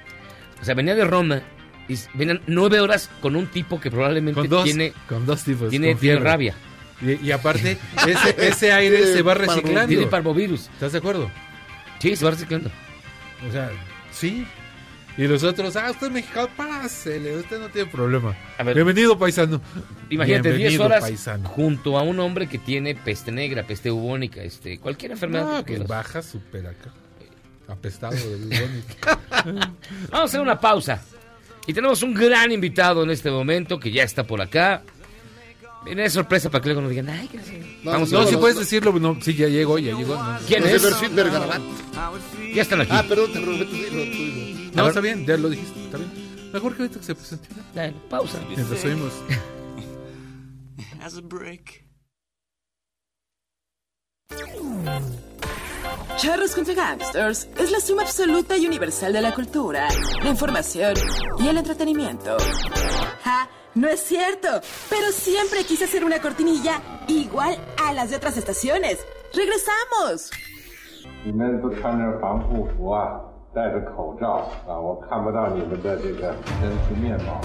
El presidente de China, Xi Jinping, visitó por sorpresa la ciudad de Wuhan epicentro de la pandemia de coronavirus. Se mostró optimista por la contención de la enfermedad gracias a la cuarentena impuesta desde finales de enero.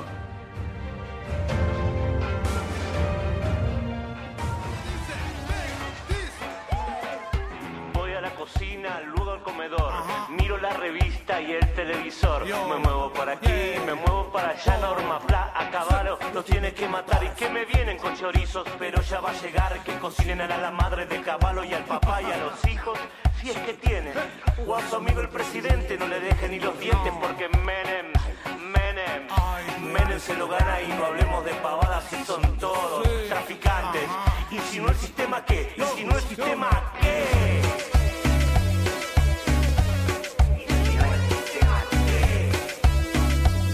Muy bien, estamos de regreso aquí, Charles contra Gangsters, escuchando una bonita melodía, una bonita una leccionadora histórica, para que todos ustedes eh, vayan entendiendo de, qué- de qué va la cosa. ¿Qué dijo? Tú, presidenta, ¿Quién sabe qué dijo? Es que sabes que no está nada. pedo se, apagó, vez. se apagó aquí la cosa, no nada. convide, Perdón, entonces. perdón, Está perdón, borracho. perdón. No, si ya que- deja de que- tomar. No, es que no, son- no, Chela. se, se apagó esto Pero, pero a él le hace daño. Ah, Eh, entiendo, es que él entiendo. toma chela, chela, café chela con pa' perros. Se apagó el... ¿Cómo Oye, se va a apagar? No me oye, o sea, no me oye a mí mismo. Ok, bueno, qué bueno, ¿eh?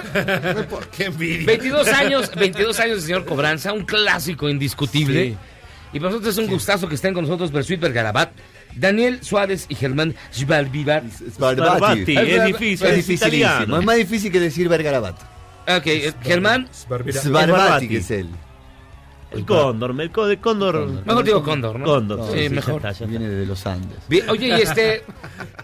¿Cómo están? Cóndor pasa. Bien, aquí nuevamente eh, reeditando después de 22 años una canción que, que en Latinoamérica no, no ha perdido vigencia, que hoy en día más allá de es una canción de las manos de Filippi que se, se grabó hace 22 años atrás, eh, más allá de los nombres propios que tiene la canción, los apellidos, fue una canción que pegó muy fuerte en Latinoamérica en aquella época por todo lo que estaba sucediendo y hoy se vuelve a reivindicar, ¿no? Se vuelve a, a- A tomar sentido. vuelve a tomar sentido. Lamentablemente también. ¿no? Entonces, ¿Ustedes creen que han sido 22 años que no hemos avanzado? Seguimos en la misma. No, no, yo creo que se ha avanzado, pero Ajá. que lamentablemente hay cosas en las que no, básicamente. Y todo sigue No, habiendo un señor De hecho, la- lo que están sufriendo es la juventud de ahora, todo, todo esto. Obviamente nosotros ya, hem- ya hemos pasado eh, por estas cosas y, y hoy la juventud eh, Las tiene a- la responsabilidad, claro, la- de, Las vuelve a volverlas a, a llevar. Eso es lo lindo también de las canciones, ¿no? Que tienen una vigencia más allá del... Son atemporales, más allá de los momentos digo lo lindo en el sentido, y en una canción contestataria como esta, tiene ese doble sentido de decir, bueno, es lindo, pero a la vez es triste, porque decir, Sí, está re- ¿no? Pero, pero incluso no hace falta actualizar los nombres o poner unos nuevos, sino con esos que tienes ahí son Va también, para entender va de qué va la cosa, claro. Y varios siguen estando, en el men- al menos en el poder en Argentina siguen estando, están enquistados. Aquí no, aquí sí. no, sí, ya sabemos que México es una pinturita. una pinturita. Aquí cambian, Aquí llegan estamos puros nuevos, así que nunca nadie había visto. Sí. Sí, sabemos, sabemos también. Un poco, no, no mucho, pero después de 20 años de venir sabemos que México es una pinturita política. Hace 22 años, cuando sale esta canción, eh, de alguna manera les abre las puertas de varios países, ¿no? México, por ejemplo, casi todos conocen a la banda con esta canción, aunque ya tenían discos atrás, es la que les abre las puertas. Eh, por contestataria, por la- el lenguaje, por lo directa que era. Y luego resulta que esos mismos atributos se convierten en un obstáculo para otras canciones, ¿no? Porque hacen otros discos, eh, yo me acuerdo de, de La Argentinidad al Palo, por ejemplo, que aquí en México no entendían ni nada de, Ni- ni la mitad. de, No, de lo que eso, estaba no, diciendo. Canciones, que con conceptos muy argentinos. Eh, lo que tenía señor Cobranza era que era, era muy directo y más allá, como decía hace un rato, de los nombres y los apellidos, tenía un sentido eh, Pues general latino. Claro, más general. Sí. Bueno, eso pasa también con la mayoría de las canciones que son así, entre comillas, de protesta o contestatarias. Ujú. Pero bueno, también Bersuit no es, nunca fue solo eso. Lo que pasa es que fue tan potente lo que sucedió en- esos momentos que éramos la banda contestataria o ya todo el tiempo no, no teníamos eh, canciones de amor para la gente supuestamente. Pero sí, y como decís vos, eh, con los demás discos fue algo que se tuvo que seguir remando. Me pone nervioso, me Sí, pone nervioso. ¿Qué Me pone nervioso. Jálale, bueno, de es que para que escuchen, tengo, yo sí tengo en mi iPad Ah. la Argentina al palo, porque a mí sí me gusta Bersuit. Y siempre se me hizo muy interesante una letra tan argentina que quien no conociese este el habla de allá Ajá. se, se Sí. iba a perder. No, pero yo creo que es un poco. También es una burla la Argentina del Palo, es una mezcla de todo. De hecho, nace eh, la canción en sí. nace de los argentinos que estaban fuera, Fuera de del Argentina. país. Las Los minas más lindas, la calle más ancha. No, pero nace del argentino que estaba fuera del país, porque nosotros empezamos a descubrir, siendo muy- mucho de gira, que, que nos encontrábamos con argentinos en otros países, especialmente en Europa, eh, que afuera del país eran más argentinos y te decían, "No, el dulce de leche. Uy, ve a la condesa, vas a ver. No, la casa de Llena, la casa de Condesa. El churrasco, y yo le decía, pero si vos allá no comías dulce de leche, el mate, pero si no tomabas mate, y, y esto, y obelisco, Puerto si nunca Madero. fuiste, si no fuiste nunca, entonces, eran más argentinos, algo que extrañaban tanto, Más algo que acá que no. el Papa. Aquí Claro. es muy curioso. La mayor parte de los argentinos, aunque tengan 30 años viviendo en México, no pierden el acento. No, Sí, pero. ¿cómo y hace? siguen haciendo- El Che. Ventura duró El Che 100 Ventura. años en México. Y nunca perdió el acento. No, Nunca. murió con, Hay algunas cuantas cosas que nos terminan caracterizando. Y en esa canción justamente nos caracteriza mucho, y la frase lo termina diciendo, del éxtasis a la agonía, eso somos nosotros, o sea, somos los campeones del mundo de los dos minutos, somos el último, no clasificás para un mundial, te gana 25 a 0 Camerún. O sea, eh, en argentino creo que convive con eso, todos nosotros convivimos con eso, y es un poco esa cosa también interesante, ¿no? De, de no quedarnos quietos. Bueno, nosotros tenemos algo parecido, que es el síndrome de Sama- del jamaicón. De Jamaicón. Que Jamaicón. cuando sales, este sí, te extrañas la Extrañas todo. comida. Extrañas el Extrañas chile. todo, Extrañas extrañas el chile. Sí, que limón, el limón no es el mismo. Sí, no, No, es el mismo. Pero bueno, yo creo que México tiene muchas cosas para extrañar cuando está un mexicano lejos de México. ¿eh? Sí. Sí, tiene muchas cosas. El tráfico podría extrañarlo. Es horrible llegar a esos lugares tranquilos. ¿Qué pasa con este silencio? Te pones así en el mofle de Pero la- yo, yo tengo algo que siempre que vengo a México me llevo de chipotle y me lo preparo yo allá con la receta mexicana, por ejemplo. Sí, claro. Me enamoré Y de eres la sensación, ya imagino. De todo Y allá mis amigos van a casa a comer el chipotle que Un asado y lo prueban con Por supuesto. Y después Ah, a, los baños de sus casas. O sea, los amigos van a la casa de Cóndor, comen eso, pero Acaban después de- a, A a sus sus casas, casas. sí, a sus claro, casas claro. Tres horas y ya. Oye, pero que no pusiste la primera de este disco. No, es que nada más tengo esa. Ah, la Argentina. Sí, Ah, no, no cabe todo acá en esta cosa. Tiene bien poquita memoria. Este- Oigan, y este. Pero es una gran carrera, una gran trayectoria. Por ahora, 32 vamos. años llevamos. 32 años. Sí, 32. Nosotros, mira, yo- nosotros dos que somos eh, los más nuevos de la banda, podría decirse mal dicho, estamos hace 25 años, así que es como un montón. Y, y sí, es un Y, es, y nunca es- es pensaron una búsqueda. En separarse, en emprender caminos en solitario. en- pasado, También. han pasado muchas cosas en la banda. Eh, de hecho, se ha, ido, se ha ido Gustavo Cordera, que fue el cantante de la banda durante 20 años. Eh, Se fue hace 11 años más o y menos. pa- ya pasaron 11 años de eso. Y bueno, para nosotros, obviamente, se ha ido también Noski Rigg, nuestro guitarrista, eh, también de hace muchísimos años. Pero entendimos que las canciones son más importantes que las personas.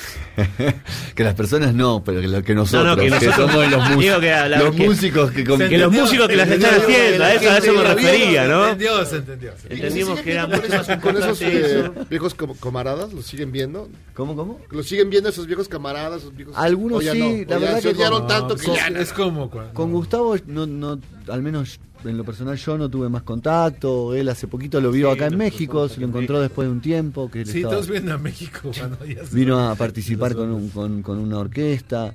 Eh, lo que pasa es que también eh, en eso, el músico que sigue en la ruta, estás todo el tiempo de un lado a otro y, y el poco tiempo que podía estamos anclando, en- en- estamos en nuestras casas, con nuestros hijos, nuestras familias, nuestras madres, padres, y entonces se hace un poco esa vida itinerante también. Y cuando te salís de esa ruta, al menos en camaradería, como decías vos, después de los caminos se vuelven a unir a veces, pero bueno, tarda un tiempo. Pero bueno, Sí, ni modo. en algún momento nos cruzaremos. Otra vez. Y ahora viene a México para el Vive Latino. Ya estamos acá. Sí. Y para tres fechas más. Vamos a estar Sí, el en- sábado del Vive, pero vamos a estar el. En Puebla, El- en Monterrey y en Guadalajara. Pues las cuatro ciudades. Está más bien. ¿Y qué les gusta, vamos, qué ciudad les gusta más? ¿Puebla, Monterrey, Guadalajara o la Ciudad de México? El DF es encantador. Es Ciudad de México, El sí, DF sí, es encantador. Pues sí. Lo que pasa es que eh, en México te puede pasar todo en un día. Eso sentimos nosotros también. Te puede No, y los climas son de, de te puede pasar todo En en, la un mañana día. cae nieve, en la tarde llueve, así. Tiene mucho eso México. Y la verdad que también eh, desde el primer momento que vinimos, y esto si me escuchan fans argentinos a veces me dicen, "Eh, que- que-". Fíjate pero el, el fan mexicano, el público mexicano es, es, es muy efusivo, es muy cálido, es muy crítico. O sea, no, no, no te pones en un lugar de confort en México, me parece a mí. Eh, No te pongas nervioso, Petete, ya. Claro, No, dale, no ya- ya lo podés respondo si enchufar. sale alguna cosa de. Entonces, eh, todo el tiempo estás eh, queriendo poner más, ¿no? Y me parece que el, que el público mexicano eso te lo hace saber y está bueno que así sea. Nosotros nos, nos, nos pasó de todo todo el tiempo en México Sí, y eso está sí, buenísimo. Y el Vive Latino tiene su, su onda muy especial. Sí, ¿no? ya hacía 13 años que no participábamos de, de un Vive Latino y, y para nosotros fue una, una gran alegría volver. Sabemos que nuestro público nos está esperando con muchas ansias también y, bueno, para eso preparamos un show realmente contundente. Eh, va a estar Doctor Shenka cantando de Panteón Rococó con nosotros Ah. la versión de, de- de Señor Cobranza. Eh, esperamos también, si, si, si dan los tiempos y, y- y puede Gustavo Santolaya también, va a estar ese día tocando, así que compartir escenario con ¿Viene nosotros. solo o con bajo fondo? Eh, no, creo que viene solo. ¿Solo? Ah, Solo con su, con su Con su banda, banda. pero solo. Eh, así que va a ser también un gustazo compartir con ellos ese Claro. momento, ese escenario, y, y la gente lo va a saber apreciar mucho, ¿no? Por supuesto. Y Shenka ahorita está insoportable. Y sí, está pues, en está el mejor momento lados. de su carrera. Es bueno. un mejor momento. Bueno, que, Sí. que lo disfrute porque lo se lo merece. Claro, claro. 25 Muchos años. años de Lo que ustedes tienen, ustedes los nuevos, lo que ustedes tienen en la banda.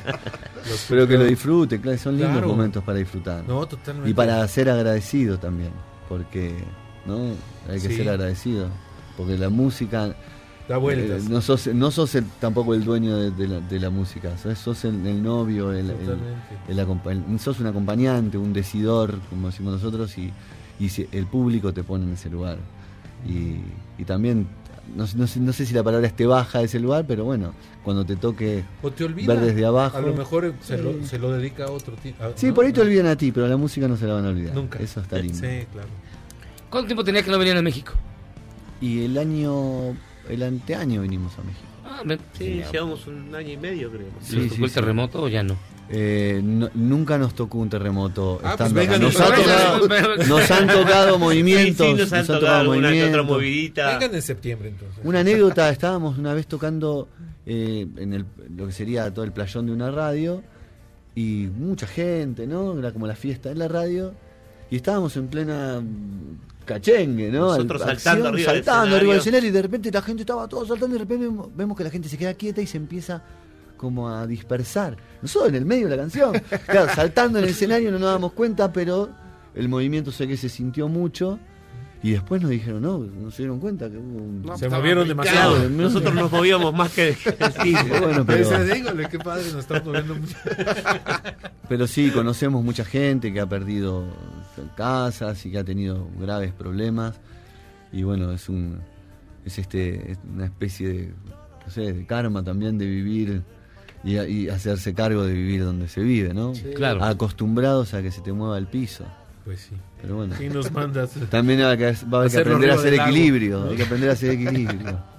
El 14 de marzo se presentan. En el Vive Latino. Ya es cuando el Ah, sábado, sábado, ya, sábado. ahorita. Sábado. Ya, ya el van a tocar ahorita. Pero- y, y Puebla, Monterrey, Guadalajara son. No, 12. primero el 12 en, Mon- en Monterrey. En Monterrey. Ok. El 13, 13 en Puebla. Puebla, viernes 13. 14 en, En en el el Vive. Latino y el 15 en Guadalajara. Pa, Con tu tour manager. ¿Qué onda? Los odias a tu tour manager, ¿o qué?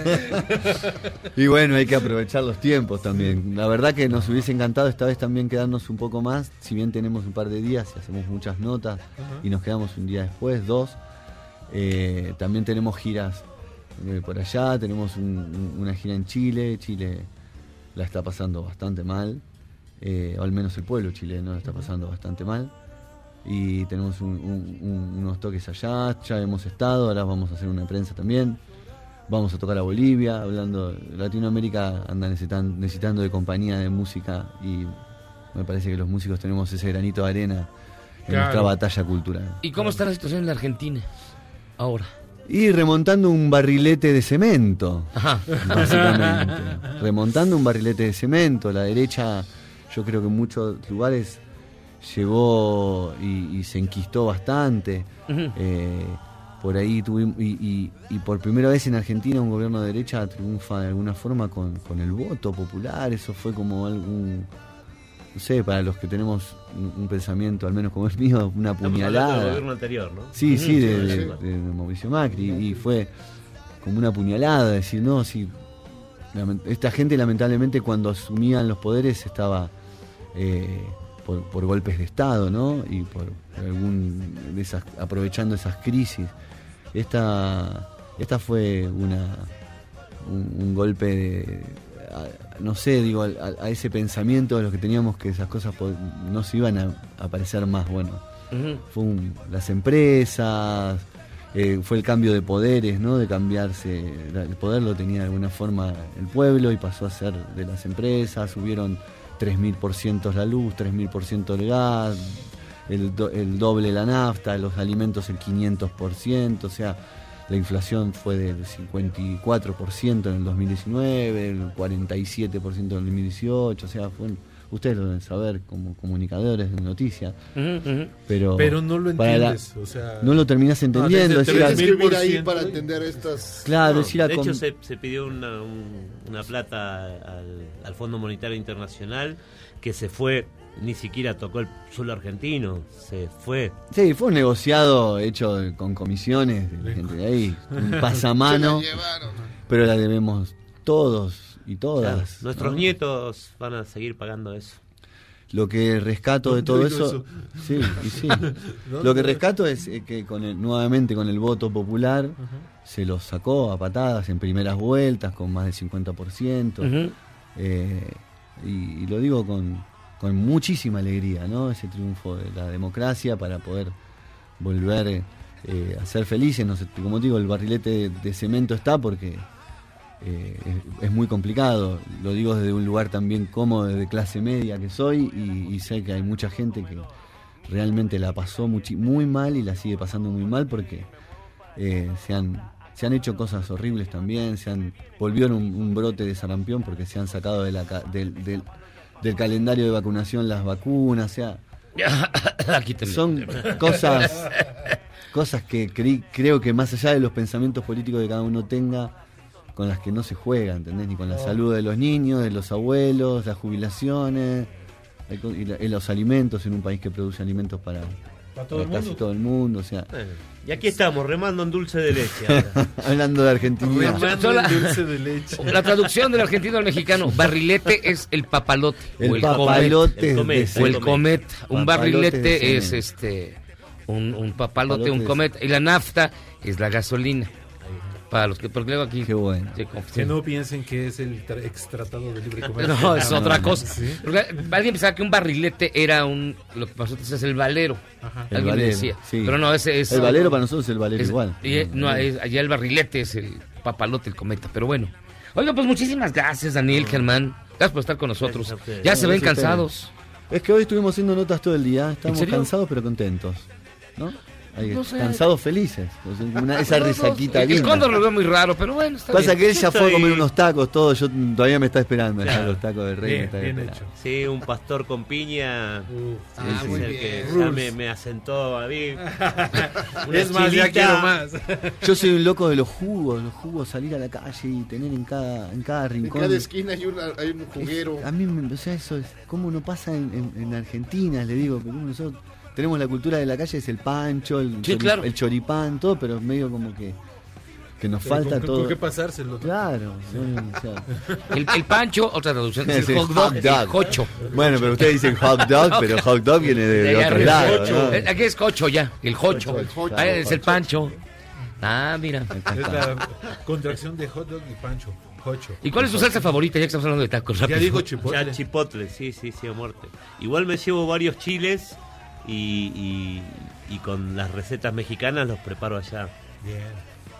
¿Y a ti yo- te gusta yo- el picante? A mí me gusta el picante. Me gusta a mis hijos, al más grande de los míos, que tiene siete, en realidad, le encanta. y Me pidió picante, traeme picante de México, siete años.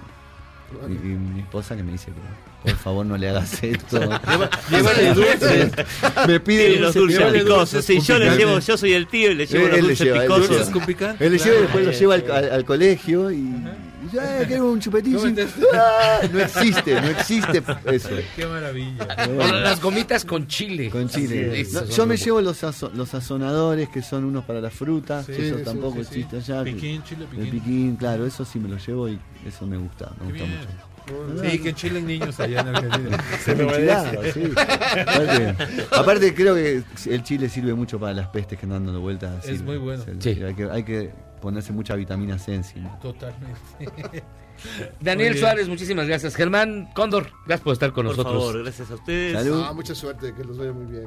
Y Salud y vengan salud. al Vive a disfrutar porque la verdad que hay una grilla maravillosa y, y la vamos a pasar muy bien. Súper chido. Pues está lleno.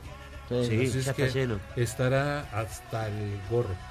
¿Cómo se dice en argentino? Hasta, Y su hasta, madre? a las tope, pelotas. hasta las pelotas. Hasta las pelotas. Así estará, hasta las pelotas. Hacemos una pausa y regresamos al mejor programa de la radio. No lo digo yo, lo, dicen decimos. también en la Yo Argentina. también lo digo, vamos. allá. Yo lo escucho desde allá. Claro, por supuesto. Esto es Charlos contra Gangsters. Vamos y venimos.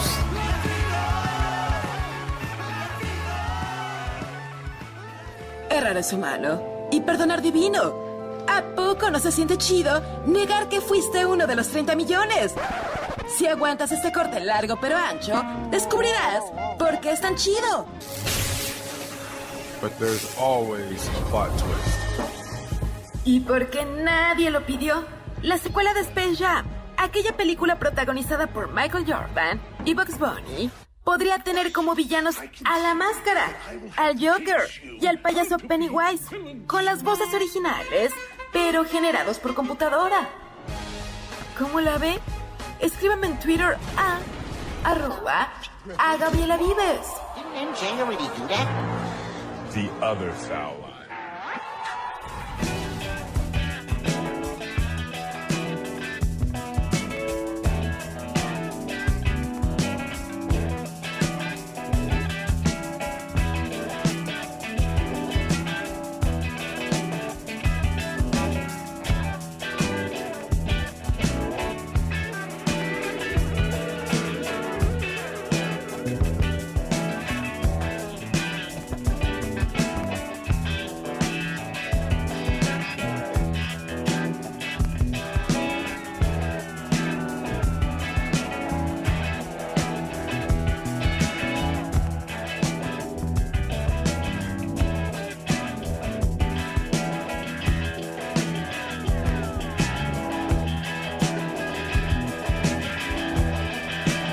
Estamos de vuelta en contra Gangsters escuchando la música de Benjamín Salcedo.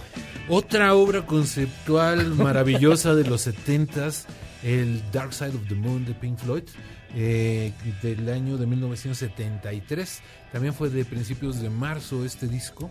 Eh, tal vez para muchos considerado el mejor disco de Pink Floyd. Y si no el mejor, sí uno de los mejores. Esto que estamos escuchando es una canción que... Bienvenido, doctor.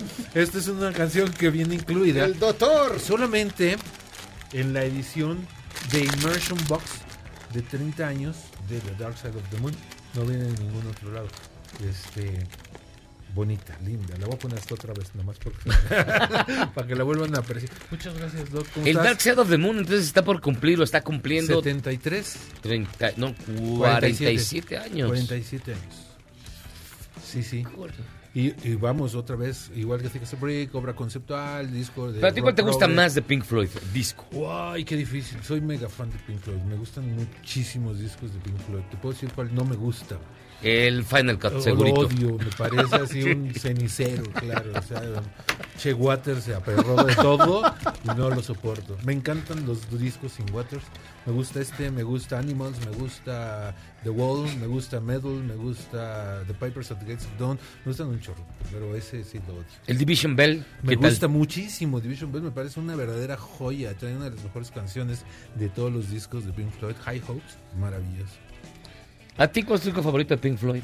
Pues ya me dio miedo contestar. No, no, no, el favor. Wish You Were Here me gusta mucho. Discaso, discaso, discaso, discaso. ¿Y a usted, doctor Calixto? El cenicero es fantástico. ¿Te gusta The Final Cut? Sí. ¿Cómo crees? Pues sí, Pero si a y The te Wall. gusta la buena música, ¿por qué? Bueno, no sé, Está son bien, gustos. Te estabas dopaminado en ese Sí, momento. yo creo que lo seguro. estaba escuchando en un momento crítico de mi vida. A ver, doctor. Sí. La flora intestinal, ¿qué tiene que ver con las adicciones?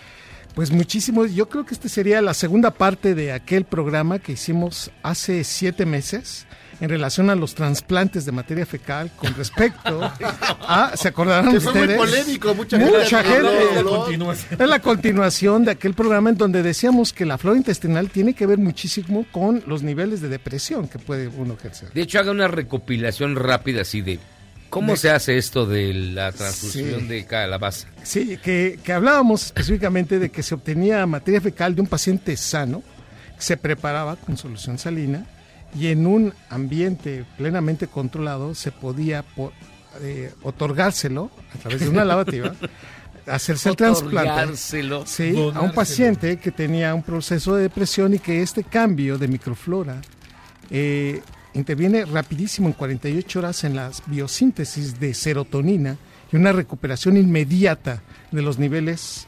de, la disminución de un proceso de depresión. Ese sería el resumen y la conclusión de aquella ocasión. Y resulta que a raíz de estos experimentos, artículos publicados en revistas de, de verdad de amplio eh, prestigio en Estados Unidos y en el mundo, en, específicamente en Europa, ya sea Scientific Reports o de específicamente Molecular Psychiatry o de PNS, son revistas... ¿De a- PNS? PNS. Chévere novelas. Entonces, estos, eh, estas revistas concluyen de algo muy importante. Como introducción, im- simplemente es decir que la microbiota ya se relacionó con el autismo, el Parkinson, la esquizofrenia, la ansiedad y la depresión. Pacientes que tienen alterada su microflora intestinal son más propensos a tener depresión, a generar más ansiedad, a tener mayores niveles de esquizofrenia, de autismo y de Parkinson. Con respecto a pacientes que si les podemos dar una microbiota con, digamos, bacilos que están dentro de una, un intestino sano, estos datos disminuyen desde el punto de vista de, de la salud mental. Pues bien, resulta pues que aquellos, se, hicieron estudios específicamente en fumadores, por ejemplo, aquellos que fuman tienen cambios en la microbiota. Pareciera que esto interfiere directamente en los niveles de las bacterias que se encuentran eh, tanto en el intestino como en las heces fecales. Segundo, pu- imagínate nada más, llegar a una conclusión de estudiar las heces fecales de aquellos pacientes que tienen ¿no? la adicción. ¿Y cómo se reconoce una e- es fecal de un fumador y de un no fumador? Se toma la muestra, se-. Cuando sale calientita eso. Qué güey. Sale echando vaporcito. No, bueno, este, tengo que decir que se hace el estudio microbiológico viendo directamente los anticuerpos ¿no? de estas bacterias y se encuentra abiertamente que, por ejemplo, por ejemplo, aquellos que utilizan morfina, una bacteria que se llama, se llama Enterococo fecalis, disminuye sustancialmente cuando los individuos se meten morfina. Entonces, queda muy claro que en esta relación se fueron a estudiar tanto en humanos como en ratones, en experimentos específicamente en ratones, y se da uno cuenta claramente que aquellos individuos que están en adicciones tienen mayor permeabilidad, es decir, la funcionalidad intestinal va cambiando, se genera más procesos de inflamación y esto influye directamente sobre la barrera hematoencefálica que se encuentra en el cerebro, que está envolviendo el cerebro, y la sorpresa es que prácticamente aquellos que se meten, por ejemplo, cocaína, aquellos que están recibiendo, por ejemplo, heroína, cambia la microflora intestinal. Y a ellos, cuando se les otorga también lactobacilos o bacilos específicamente para proteger la flora intestinal, los procesos de desconexión de estas drogas pueden ser muchísimo más rápidos y la posibilidad de recaídas es menor. O sea, ¿te curas de adicciones cuando te hacen un trasplante de calabaza? Este es uno de los procesos que se están estudiando ya. este nivel. Traducido al español. Son un poco. O sea, se te quita lo un poco pacheco. grotesco y un poquito. pero, ok. ¿Dónde encuentras a los donadores? Bueno, entonces habrá...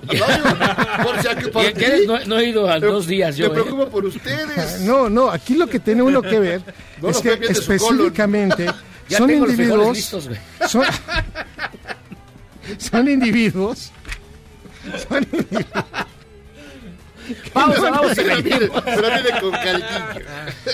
Más rápido que un gato con el arenero sucio. Pero limpias esto en cuanto vuelvas. O que un morenista para hacerla de jamón. Él va a salir del hospital mañana. Estaremos de vuelta Anda. en el mejor programa de la radio. Bueno, es suficiente. Vámonos. ¡Aguanten! Y en la nota rara del día, ¿qué tan dispuesto está para ganar 94 mil pesos? Una empresa farmacéutica en Inglaterra ofrece esta cantidad a los voluntarios que se dejen infectar de coronavirus para conseguir una vacuna. Es tu oportunidad de contribuir a la ciencia, Michael. A ver, a ver, ¿qué pasó?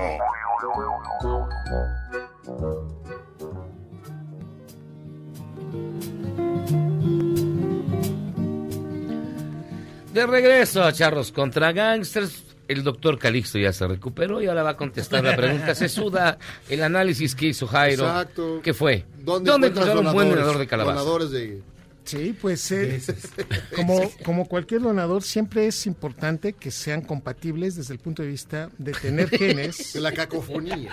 que sean cacofónicos. No, o sea, estoy hablando desde el punto de vista inmunológico. Que cachete con cachete se lleven bien.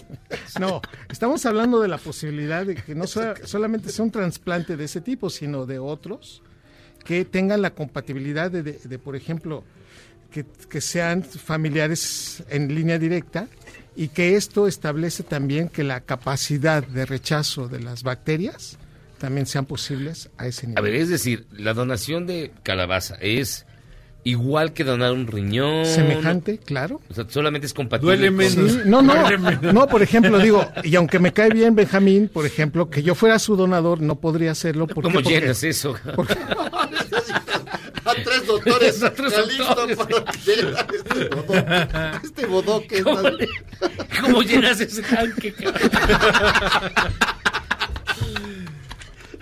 Tienen que comer mucho. No, ahora, ahora sé lo que siente el doctor Zagal. No, No. no, bueno, no, lo que... ¿Quieres sentirlo de verdad? No, Orden, orden, orden.